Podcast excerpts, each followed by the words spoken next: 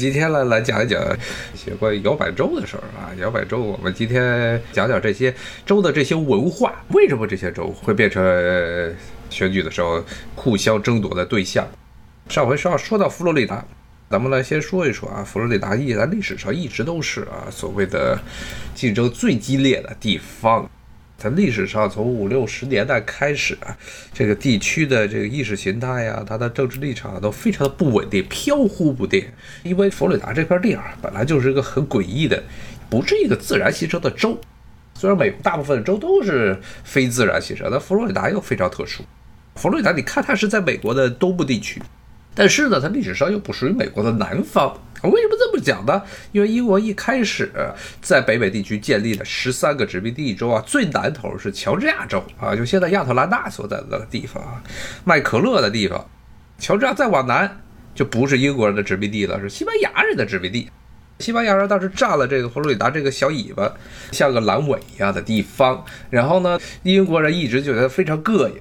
就占了这么一块殖民地，而且这边殖民地说实话很烂很烂，因为那个时候全是沼泽。到现在，你出了迈阿密，从迈阿密往南还是一水的沼泽地，而且里面不仅沼泽地蚊虫多，然后还全是鳄鱼，就这么一个很恶劣的地方啊。所以当时英国人也觉得这地儿很膈应，战略上比较重要。但是呢，从这个经济上来说，根本没有办法发展经济。当时的热带地区在工业革命之前是没有人愿意去的地方。后来呢，是这美国独立了。美国独立，看西班牙在这南头非常烦。当时呢，正好是西班牙自己国内也完蛋了。因为一八一零年代、二零年代，西班牙在所有北美和南美的殖民地都独立了。这时候，美国就威胁西班牙：“你再不把这地儿卖给我们，到时我们也要打你。”最后，西班牙呢就把地儿给卖了，卖了就变成了今天的佛罗里达。这个名字都是西班牙语的意思。然后呢，佛罗里达虽然不属于美国南方，但是在后来，当美国把这块地儿买下来之后呢，也有大批的从它邻近的什么乔治亚州啊，它邻近的一些地区全是。无论是北边的乔治亚，然后西边的阿肯色，这些州都是典型的红脖子州。之前好像节目中跟大家讲过，这个地区风景挺好啊。它临近这些美国南方各州的地区啊，都是大的针叶林带。美国南方的这种常绿针叶林带，一眼望不到边。然后海滩，因为佛罗里达是一个半岛，然后海滩是非常的漂亮。当时我记得是。零九年的时候，墨西哥湾还没有出现钻井油台泄漏事故，所以当时的这些海滩，哎呦，真的是白的一塌糊涂，所以说就就像是雪花一样白呀，非常美，都是银滩。它整个墨西哥沿岸的这些沙滩都是银色的，大西洋沿岸的就不行了，大西洋沿岸的就比较粗糙了啊，非常粗犷。刚才说的这佛罗里达是个东南州。美国最东南的一个州，美国本土，再往东南走就不是美国本土了，是美国的一个海外属地。海外的直辖地波多黎各，那是个海岛，也是美国人从西班牙手中这次不是买来了，是抢过来的啊！美西战争之后，美国把这个地儿抢过来，作为自己的直属殖民地来看待，一直到今天，波多黎各都一直嚷嚷着要加入美国啊，正式成为美国的一个州。但是呢，美国一直不干，为什么？一旦成为州之后，波多黎各百分之九十九点九九九九九九的人都是拉美裔。那美国南方和中西部地区。整个中部的广袤的平原地带，以及南方的很多的地方啊，都是属于典型的湖泊的地带。这为什么叫湖泊呢？实际上是一个比较贬义的词汇啊。这些人基本上，首先特点一是教育素质差，特别是乡下，它主要都是农村农民，或者呢是住在远郊区的这些人。离市区比较远的地区的大批的居民啊，这些居民，他们很多人呢，大概美国现在差不多的本科文凭好像是百分之三十到百分之五十左右，但是呢，对于胡伯德来说，大学本科的毕业率非常低，大部分人都是高中毕业生，不是大学毕业生，所以受教育程度很低。受教育程度低，还有一个与之紧密关联的就是这些人都是保守，宗教上极端保守，极端虔诚。好听的词叫虔诚，好不好听的词是保守。主要信是什么？就是信这福音派。原来好像跟大家讲过，福音派，福音派是什么？福音派其实就是基督教中的原教旨主义者，是非常狂热的啊！一切都必须按照这圣经原文来阅读啊。比如说这个世界末日了，他们真的相信世界要末日。真的相信天上出来几个天使啊，吹着号啊，骑着马呀，咔叽，然后地球就完蛋了。他们真的就信这一套，这与他们的教育水平互成因果啊，因为他们信仰，所以他们不愿意去接受高等教育。同时呢，又因为他们没有接受高等教育，他们就更相信这个东西。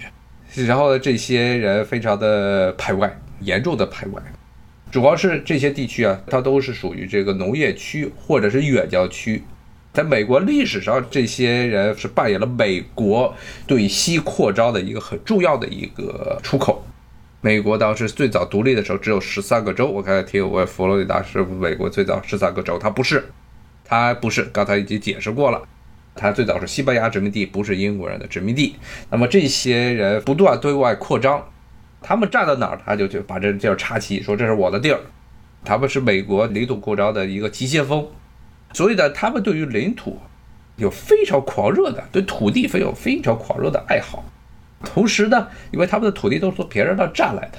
别人的印第安人啊、西班牙人呀，还有这个墨西哥人啊这些地方占来的，所以他们这些族裔被他们看作是低等的族裔。现在结果呢？当年美国西部越界的时候，主要占的都是拉美裔的地儿。墨西哥啊，墨西哥丢掉了三分之一的土地，两次战争，一次德克萨斯独立战争，一次直接的美墨战争。墨西哥丢掉大片的土地，特别是像咱们德克萨斯啊、俄克拉荷马呀这些地方，最早都是这些人坐着大篷车，咔把这地儿就给抢过来了。所以这些地区的人啊，非常非常排外。一个是思想上极度保守，教育上极度落后，意识形态上极端的排外，然后还有一个特点是美国这边特有，因为这些土地全是抢过来的，所以红脖子有一个比较强烈的这种使用武力的这么一个倾向，所以他们对于美国啊，美国的国策，之前说过一点，就美国有一种这个外交理念，就叫杰克逊主义。什么杰克逊主义啊？就是政府管的越少越好。管我管的越少越好，但是呢，我出了事儿，政府必须要拿大棒来帮我去解决。他想对外扩张的时候，他去圈地的时候，他希望政府联邦政府最好不管，我拿枪抢到地儿是我的地儿。但是呢，同时呢，外面比如说抢了墨西哥的地儿，墨西哥要来抢回来，就赶紧说给华盛顿这边说，你赶紧派军队来帮我们去把墨西哥的这些入侵军赶走。所以是这么一种非常强烈的，可以说是 有点其实类似于独立主的这么一种心态。我看听友说，这个拉美裔和拉丁裔是一个东西啊。一般说 Latino，在美国来说，其实美国意义上的 Latino 指的就是拉美裔、拉美地区过来的美洲移民。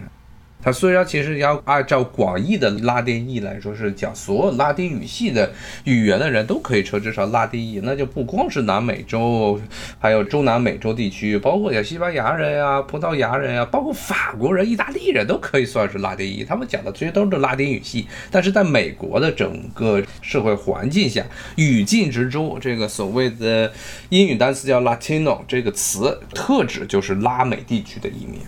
所以本地的白人非常非常反对拉美裔。其实一想想都是啊，他们这些地儿都从墨西哥人那抢过来的。到时这些墨西哥人要把这些地儿要通过不断移民的方式给抢回来，呢他们肯定不干。最典型就在德州，德州是整个美国这种反移民浪潮的一个爆发的原点。第一个是它是美国第二大州，人口也是第二大，然后但当然与墨西哥有非常漫长的边境线。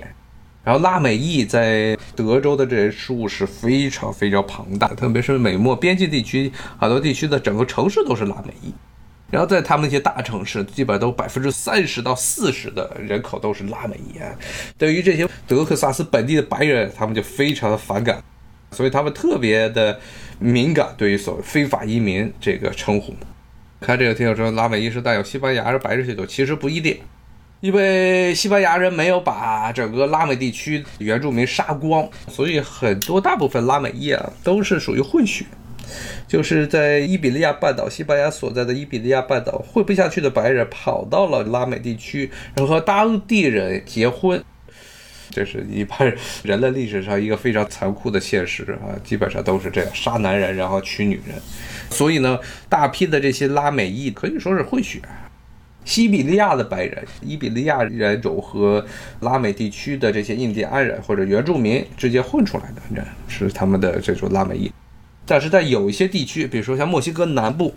包括一些呃南美地区，比如说玻利维亚呀、秘鲁啊这些地区，很多是甚至原住民的人口数目更加庞大啊。像玻利维亚，基本上百分之九十都是原住民。在德克萨斯有很多组织的所谓的民兵组织，他打着的是这边界巡逻队的旗号，他不是政府的编制。他说我帮你去执法，帮你去在边境上执法，都拿着枪的，都这么一帮人。刚才说到佛罗里达，像佛罗里达的瀑布的主要就是集中在佛罗里达北部地区，叫杰克森维尔 （Jacksonville），这是与乔治亚州（美国南方的最南边的那个州）接壤的地方。乔治亚州，这个杰克逊维尔也是佛罗里达第一大城市，但是呢，思想上非常保守，也是共和党的一个大本营。然后呢，刚才说了佛罗里达北部地区，回到接着说佛罗里达，佛罗里达北部地区。都是这些保守的、极端保守的，然后支持共和党的人。它北部地区啊，面积很大，大批的这些人。然后呢，但是南部地区呢，有一个大城市啊，这迈阿密，这一个城市就顶得上整个佛罗里达其他地区所有的人口。这城市非常的繁荣，这个城市中啊，也是居住了大量的拉美裔，但这些拉美裔一般都不是真正的从边境上偷渡过来的拉美人，一般都是有钱的拉美人。嗯，一般都是这些什么各个地方的独裁者，或者所谓的高级白领儿他们的后代，然后在迈阿密这块定居所以这些拉美裔他的素质是要比德克萨斯啊，包括加州拉美裔素质要有钱。然后很多的古巴流亡者，那边的古巴流亡者非常多，而且这些古巴流亡者是极度痛恨古巴政权，顺带着也特别反对社会主义。包括他们大城市迈阿密，因为聚集着这些很多都是属于拉美地区的这个右派或者极右派的富人们，而且这些人还有个特点，都是信天主教。当然了，这一届的因为选了一个新的阿根廷的这么一个教宗上来，他本身的思想是比较亲左派的。啊，天耀说电影中迈阿密经常枪战，这这可不是 啊。你要说大城市，美国大城市都有通病。都有枪击案发生的通病，就所有大城市都有。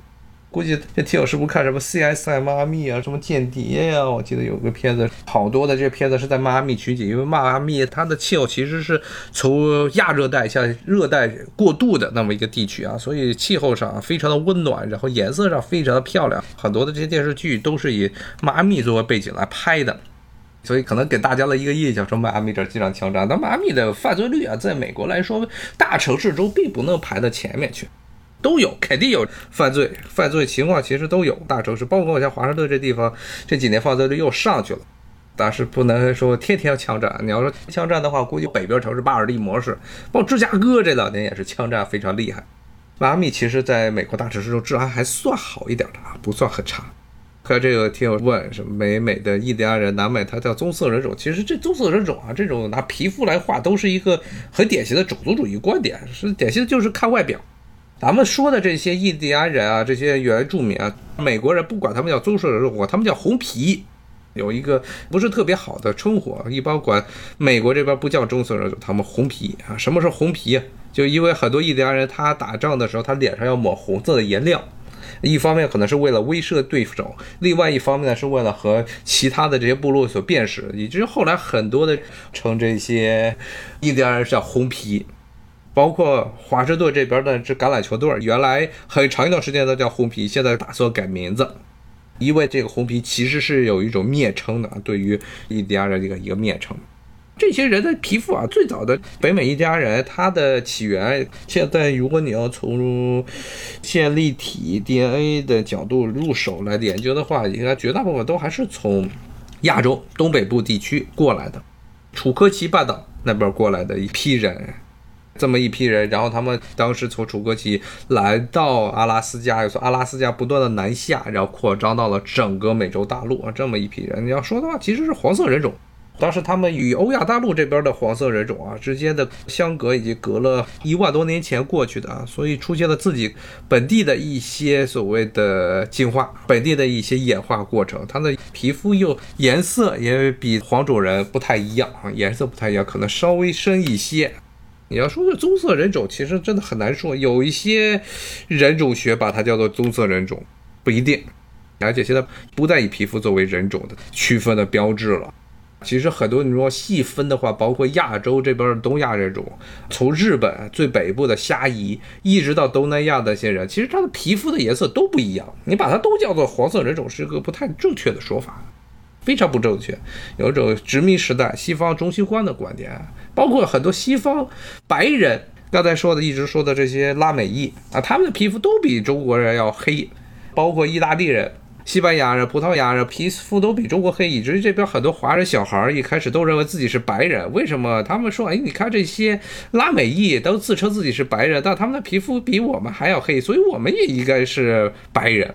最后老师跟他说：“你是黄种人，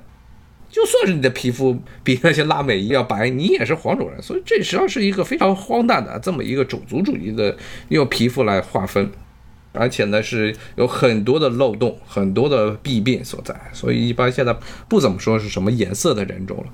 看这个听友在这说巴尔的摩，巴尔的摩的问题是它原来是一个大的港口啊，工业城大港口，一直就转型不成功。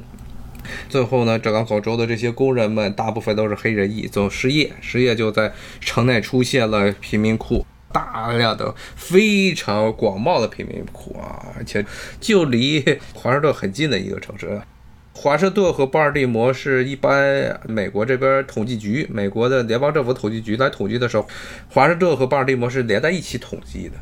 实在是挨得太近了，而且很多巴尔的摩的这些产业，包括它的服务业，都是为华盛顿的很多的需求、市区的需求服务的。包括联邦政府的有很多的办事处，很多的各部委、司级局单位都是设在马里兰那头，就是巴尔的摩所在的马里兰州那一头啊，离巴尔的摩非常近。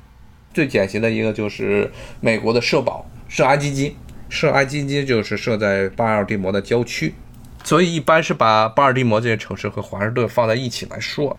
但是呢，巴尔的摩城市实在是美国人，尤其住在华盛顿这边的居民去巴尔的摩主要目的就是吃点螃蟹，吃点海鲜，因为它是个港口城市，除了去那儿吃螃蟹之外，也没有什么，大家都不想在市里待太久。接着回到刚才的话题啊，讲到佛罗里达，那么佛罗里达其实就变成这样了，所以它是一个文化背景非常不同，政治取向也不太一样，大部分拉美裔啊都支持的是民主党。它南北差异太大，然后到后来又出现了一条所谓的四号走廊，又是在中部地区奥兰多和坦帕这边出来了很多一些新兴的小城，这些地区啊，最后使得整个佛罗里达是一个非常混乱、人口的非常复杂、政治背景非常混乱的一个地方，也是美国每四年的大选中必然出现的一个战场中。那么接着我们从佛罗里达，咱们就说一说刚才已经谈过了一些的，基本上都已经分析了啊。它主要的问题就是严重的排外，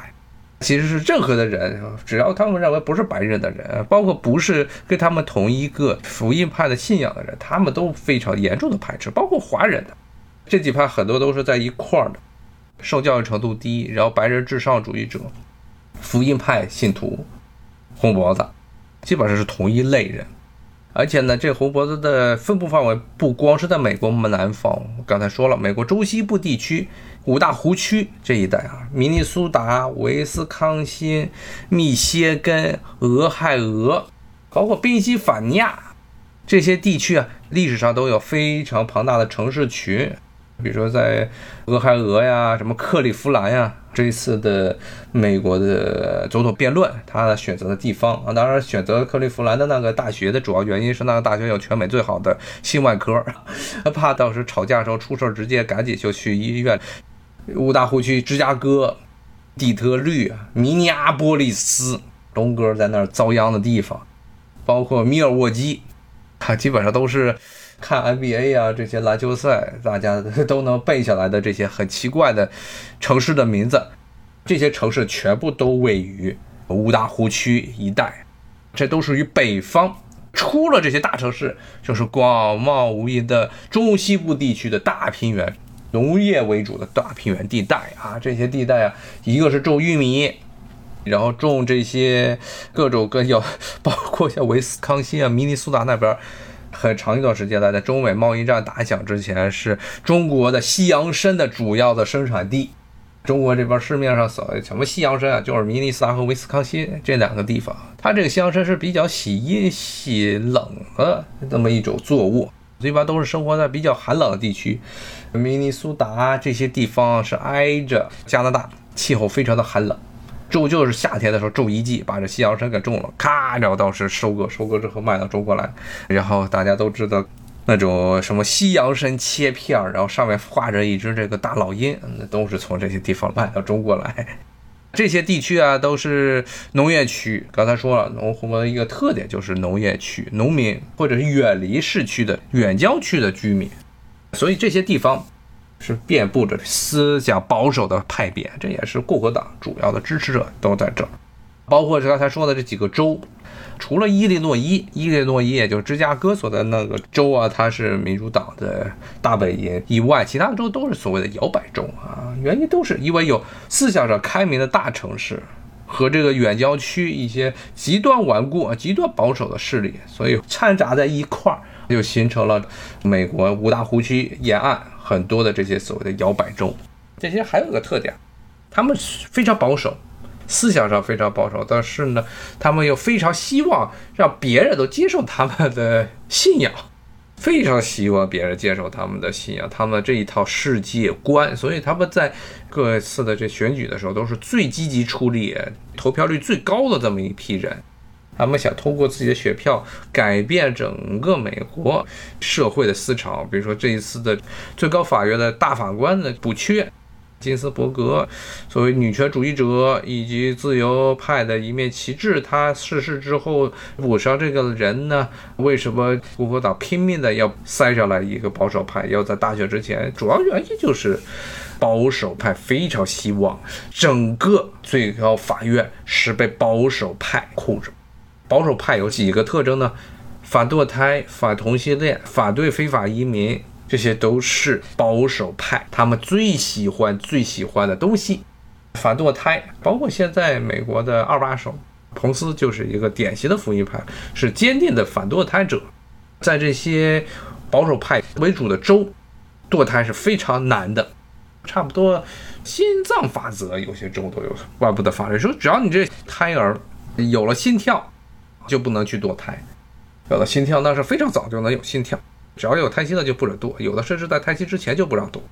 千方百计的禁止女人去堕胎。所以这些地区啊，白人的生育力还是挺猛的，好多的这些家庭，你别看他们这些都是农村远郊区，收入水平不是很高，但是呢一生生个七八个，这是很典型的福音派白人的一个特征。不准堕胎，生一堆的孩子。同样的，因为所有的这些信仰都是围绕着圣经这么表述，圣经说了不准搞基，所以呢，同性恋是坚决不允许的。所以这次的他们拼命要安上来这么保守派大法官，一要让他下令要推翻一个大概是在七十年代七十年代的一个法律，当时也是最高法院判的一个法律，叫 Roe v。包括这次的总统辩论的时候都提到的这个话题，就是 Roe v 是一个著名的判决法、判例法。当时的最高法院的一个判决是承认了女人有自由的堕胎权，但是有受到了很多的条款的限制。但是他是第一次承认说女人是有权利去堕胎的，之前堕胎都是非法的。在这个法案之后呢，美国的很多的州，特别是北方的自由派控制的这些州啊。堕胎的几率就越来越大了，妇女能够自由堕胎，能够决定自己的肚子的这些命运是掌握在了妇女的手中。但是呢，福音派非常的反感，所以希望呢，通过选上来这么一个大法官，这个大法官现在的人选就是一个坚定的、坚定的反堕胎主义者，让他上来，上来之后呢，这样的话能让保守派控制整个法院。大法官们一投票，如果他上来就保守派六人，自由派三人，在投票的时候是绝对优势，绝对就能够任何的法案，尤其像这种堕胎的法案，直接就可以把前面的判例就给废了。这福音派所以现在一直在拱这事儿。那另外除了这个，就是同性恋，因为他们基督教说了，圣经里不准搞同性恋，所以福音派极端反感各种非异性恋者。什么同性恋呀、双性恋呀、什么跨性别者，说实话，这个 LGBTQ，然后还有什么 RN 什么 K 玩意儿，这这个实在是忒多了啊！他们这些各种各样奇葩的性取向，还有什么无性恋者、称错性别的同性恋者，变来变去的这些性别取向者，这些对于他们来说都是邪恶的东西，都是死了之后要下地狱的，所以呢，他们都坚决反对。所以呢，这是这些比较喜欢关心的话题。还有一个，有非法移民，因为这些红脖子很多都是极端反感拉美裔的人啊，因为拉美裔现在人口数目太多了，而且拉美裔其实也是很搞的啊。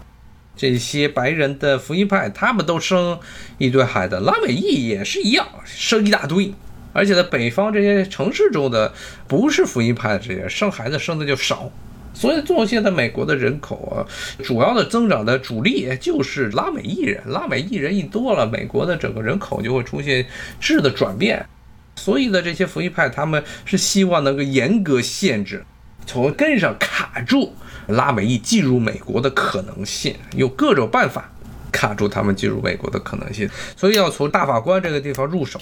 那希望能够制定一些。对美国的宪法的解释，从美国法律的本源宪法上去解释，确认这些很多美国的法律需要按照反移民的措施来个进行啊。那这样的话呢，美国的这些移民希望能通过这个办法来真正的不光是在美国边境架起一堵实际的墙，而且呢还要架起一座虚拟的墙、法治的墙，来防止这些非法移民进入美国。现在很多的州。美国很多的州，特别是自由派为主的州，最典型的加州是一个叫做庇护州、庇护城。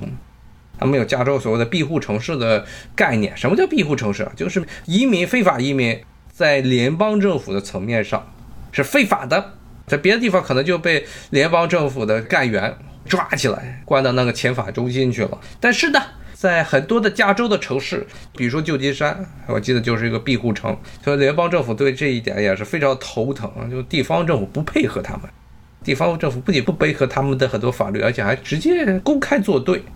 那么这些南方保守派，他们希望的一点就是能够从最高法院这个角度来说，确认地方政府违抗联邦的法律的这种行为，也需要遭到严厉的镇压。他从法律这角度去确保非法移民问题能够搞定，但是说实话，你这东西真的是很难。哎，美国和墨西哥它挨在哪儿？它的这个实体边界在哪儿？而且呢，真的是美国和墨西哥边界实在是太长了，加上呢，美国对于整个拉美地区的这么一种标准的套路，就是几家的美国这些大企业搞定拉美地区的军队，然后搞定政府中的几个要人。然后呢，让这些要人把整个市场全部都开放给美国的资本进入，然后本国的这些公司企业全部都倒闭，要不就被兼并。而且呢，美国不允许别的国家，特别是现在非常反感中国在拉美地区的投资，就是这个原因。然后呢，让这些地方形成一个很典型的这种情况，有这么一小撮的买办，那些买办现在都住在迈阿密那一地方，买办阶级。包括受了美国教育的，说的英语甚至有的比西班牙语还好的这些中上层白领阶级，然后底下呢是非常非常广大的赤贫阶级，赤贫的这么一群人，这些人呢是没有什么活路，那么在本国待着，隔三差五就来次军事政变，军事政变，然后呢就来一次大屠杀。然后自己的这些很多地方上，由于政府呢非常的不稳定，很多政府对于地方的统治极为薄弱。最典型的就像是墨西哥，墨西哥很多地方完全是市政府，市政府已经没有能力了啊，没有控制这当地。在这种情况下，总是会有朝不保夕的感觉。这地方是巴拿马，巴拿马偷渡不在美国啊，巴拿马与美国是不接壤的，而且历史上巴拿马是美国的一个卫星国。包括巴拿马运河区，以前是美国直接管理，后来美国把这一块儿给交还给巴拿马政府，从巴拿马这直接是来不了美国的，必须得从美墨边境过来。但是呢，你要是从南美地区要偷渡，比如说像什么哥伦比亚、什么厄瓜多尔，特别是哥伦比亚应该是最多的。哥伦比亚是受美国影响最大的拉美地区的国家，它是美国在拉美地区的一个大本营。在拉美地区最主要的大本营，美国的军事存在、军事、政治、经济影响了哥伦比亚的方方面面。哥伦比亚的人其实过得不咋地，他们很多偷渡应该都是从巴拿马这边过来，因为哥伦比亚和巴拿马原挨在一起。美国在巴拿马运河区，我记得是九七年吧，九七年交还给巴拿马政府的。之前整个巴拿马运河区是美国直接控制、直接管辖的一个地区。成为美国的一个实质上的海外属地。后来实在是巴拿马这边抗议非常严重，后来把它名声交回去了。但是交不交回去都是一样，因为美国在整个西半球军事上占有绝对优势的，谁也占不了那边。而且呢，美国整个西半球的一个国策就是全力的打压西半球的其他国家。这些国家只要你要起来，那直接先来一场新自由主义革命，把你的总统换下去，然后把你的这些国有资产再卖一通。巴拿马运河区现在已经不是美国的控制范围，美国已经把它的管理权交回给了巴拿马。从这儿名义上是不可能、不可能进入这个美国领土的。而且呢，他如果说是从巴拿马，肯定是从巴拿马进入，应该是从巴拿马进入中美洲，然后沿中美洲这么一条著名的偷渡线路进入墨西哥，再从墨西哥偷渡到美国，应该是这么一条线。我看华人都走这条线。其他地方，因为他根本不接壤，而且美国也特别是不管非法移民在海外的权利，包括你美国对于本土四十八个州的管控是极为严格的。当时中国人被骗，说么跑到关岛啊，跑到什么这个塞班，那些是美国的直属的下辖的这些领地，你要去到那儿，都在那儿就卡住了，根本飞不到美国本土。最近的就是在塞班，塞班出来了很多的纺织工厂。就是这种黑心的血汗工厂，就是骗这些中国呀，还有很多东亚地区、东南亚地区这些移民，说去了那儿之后呢，就能去美国。结果去那儿去不成美国，然后人身的自由要被剥夺了，护照被收起来了，然后在那儿塞班开了很多的这服装加工厂，逼这些人去那里造衣服去。造完衣服之后呢，还打着是美国生产，因为塞巴是美国的领地，但是实际上都是从这些塞巴的血汗工厂中造出来的。啊，所以这个美国对于入境美国本土是卡的极为严，非常的严格，其实比欧洲那边要狠得多了。但是它的路上的这条通道是根本防不了的。你知道，在海外的美国的领地，无论是在什么地方，美国卡的特别严。你坐飞机想从这些美国的海外领地，那飞机上这一块，它进海关都进不来。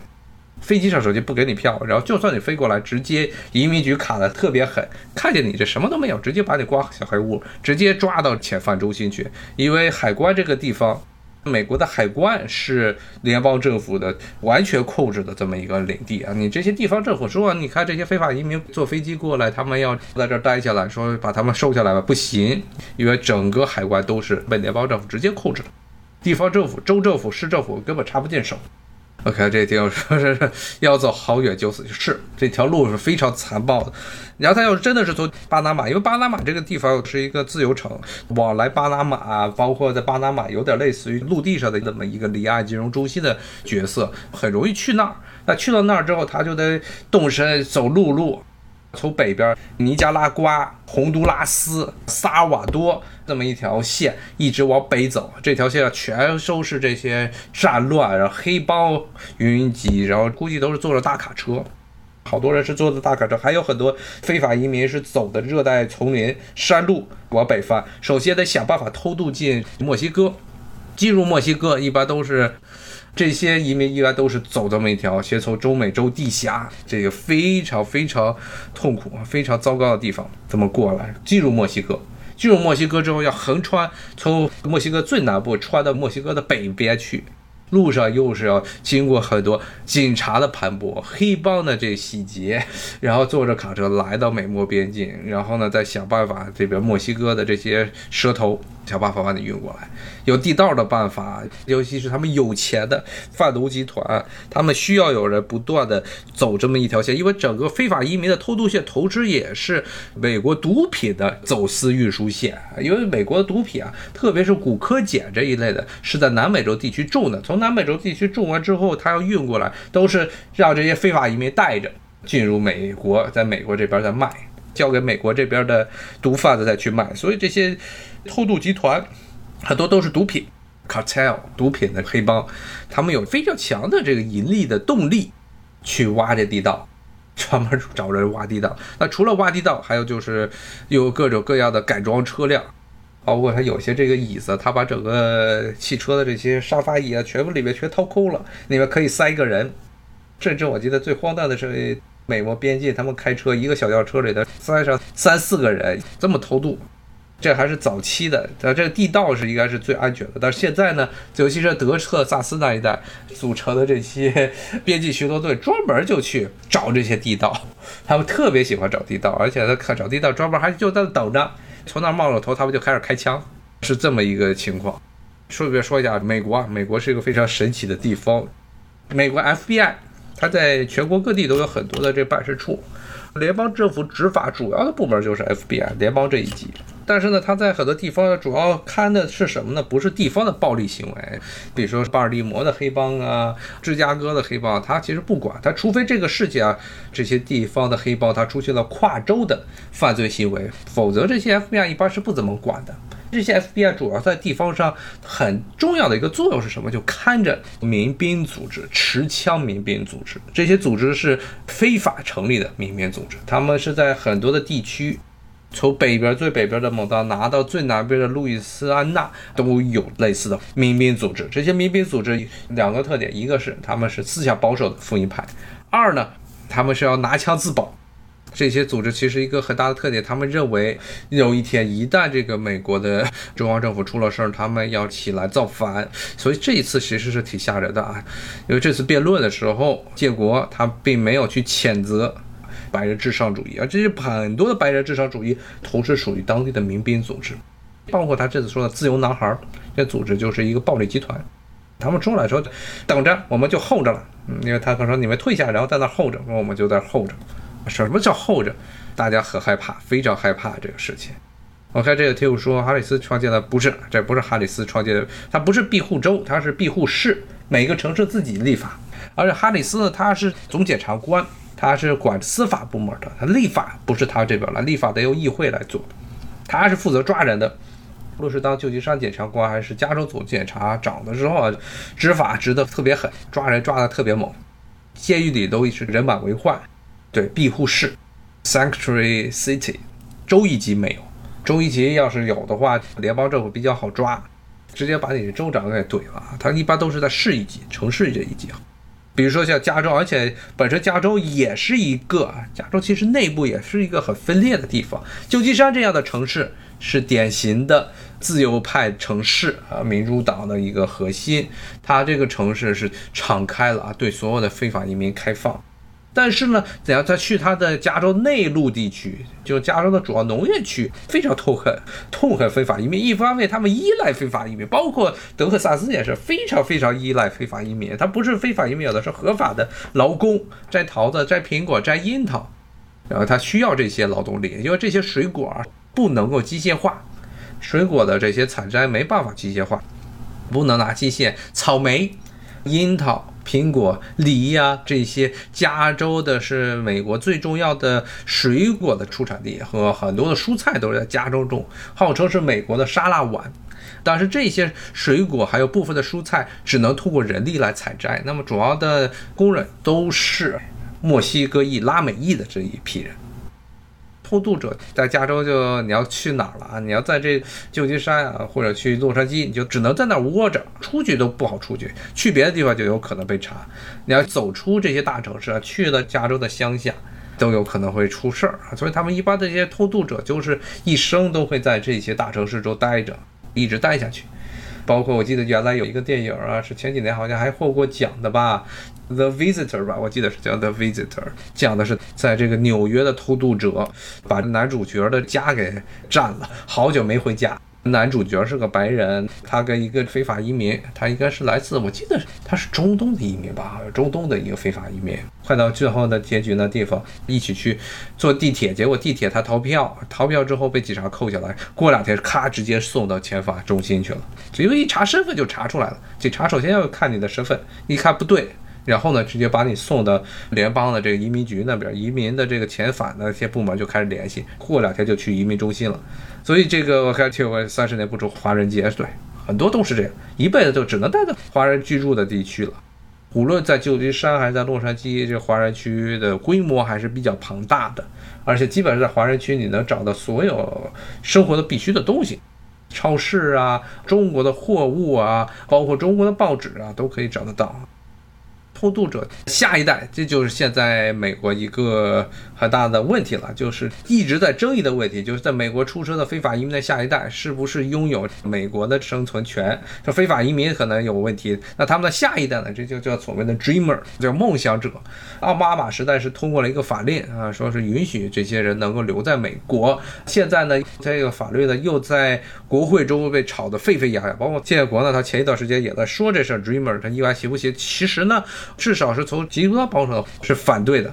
刚才说的这个 dreamer，这就是说梦想家，梦想家法案，其实好像包括这，我都不想把这个法案彻底的废了，因为这个法案牵扯的涉及的盘面太大，人口太多，因为这些非法移民都是非常能生的，一生生一大堆。但这个法律现在是在国会中争议非常大，dreamer。不过好像目前来说，他们这些小孩儿目前还是在美国自由的活动的权利是存在的。因为梦想家法案的保护，他们的父母就很难说了，所以这又牵扯一个问题：如果是父母被抓，孩子又会怎么样？这个又是一个非常头大的移民问题。包括前几天，我看又是《纽约时报》吧，把第一夫人的话也说出来，第一夫人就在那扯了几句，说这非法移民啊，这小孩和家长啊，全部都分开来居住，说我才不管这些鬼事儿。然后这句话现在又被炒得沸沸扬扬了。说这第一夫人和建国一样，都是一个反移民的。其实看他的原文，其实就是在闲聊的时候说了这么一句而已。现在这个移民确实是美国一个非常敏感政治话题，特别特别的是对于美国的反移民的这些组织，包括很多已经来到美国的合法移民，他们也非常的反移民。比如说有大批的中国人是反移民。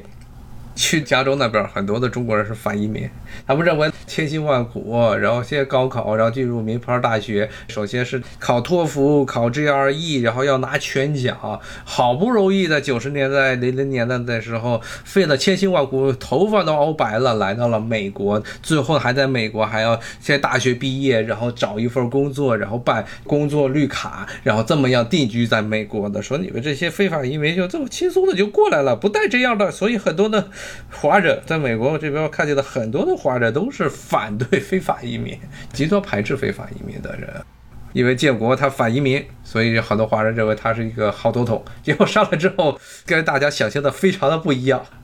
对待移民的这些不同态度，实际上也造成美国国内的社会的分裂，极度的撕裂，是要保持美国的。原本状态还是要让更多的人进入美国，现在是美国的政坛，包括民间最敏感的一个话题之一。好，谢谢大家，咱们明天再见，拜拜。